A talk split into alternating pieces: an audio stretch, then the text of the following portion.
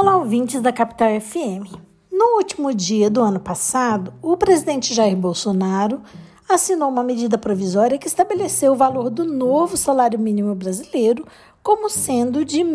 1.212. O valor representa um acréscimo de 10,18% em relação ao vigente ao longo de 2021, que era de R$ 1.100. Para calcular qual seria o valor do salário mínimo em 2022, utilizou-se a inflação medida pelo Índice Nacional de Preços ao Consumidor, o INPC, prevista para todo o ano de 2021, o que totalizou 10, mais de 10%. Nesse percentual, foram é, considerados os números do INPC para os meses de janeiro a novembro e as projeções de tal índice para o mês de dezembro.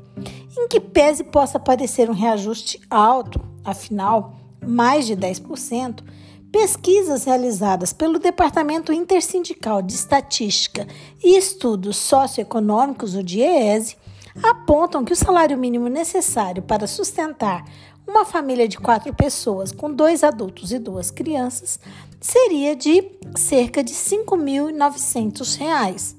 ou seja, quase cinco vezes o valor proposto pelo governo federal para 2022, já que a Constituição de 1988 estabelece que o salário mínimo deve cobrir as necessidades do trabalhador e de sua família, com despesas como moradia, alimentação, educação, saúde, lazer, vestuário, higiene, transporte e previdência social.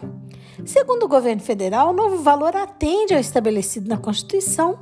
cujo, o te, cujo texto determina a preservação do poder aquisitivo do salário mínimo. Mas todos nós sabemos que, historicamente, o valor do salário mínimo adotado no Brasil não é suficiente para que o trabalhador ou a trabalhadora sustente a si e a sua família com dignidade, muito menos atendendo às necessidades listadas na Constituição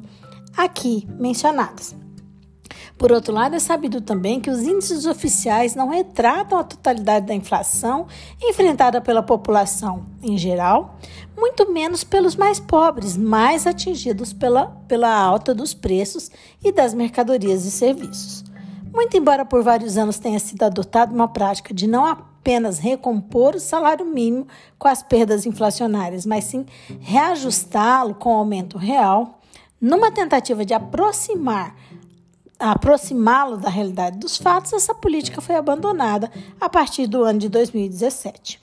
Ainda de acordo com informações do Diese, cerca de 56 milhões de pessoas no Brasil recebem o salário mínimo mensalmente, sendo que desses 24 milhões são beneficiários do INSS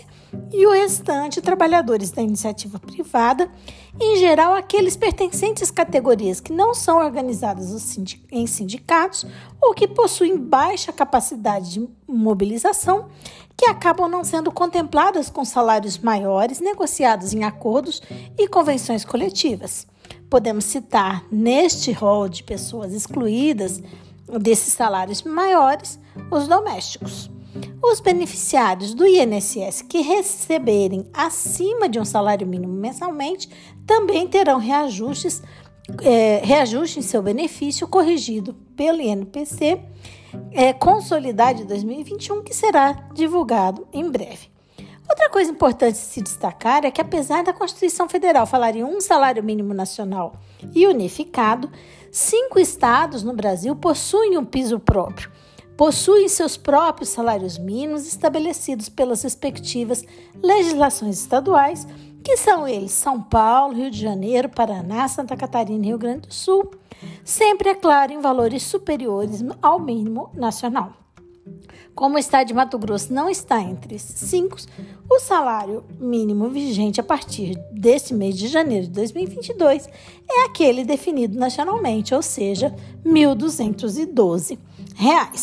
Por fim, nunca é demais ressaltar que o salário mínimo é a quantia mínima que o trabalhador deve receber mensalmente se cumpre uma jornada ordinária, ou seja, aquela jornada de 8 horas diárias e 44 horas semanais, Isso sem o acréscimo de outras parcelas que eventualmente lhe sejam devidas, como as gorjetas, as comissões e os adicionais de horas extras, noturno, insalubridade, periculosidade, dentre outras, cuja soma deverá ser observada para o pagamento de férias, 13º salário, recolhimento do FGTS, dentre outros. Por hoje é só. Esse podcast foi elaborado por Carla Leal e Fernanda Cansado, membros do grupo de pesquisa sobre meio ambiente e trabalho da UFMT, o GPMAT.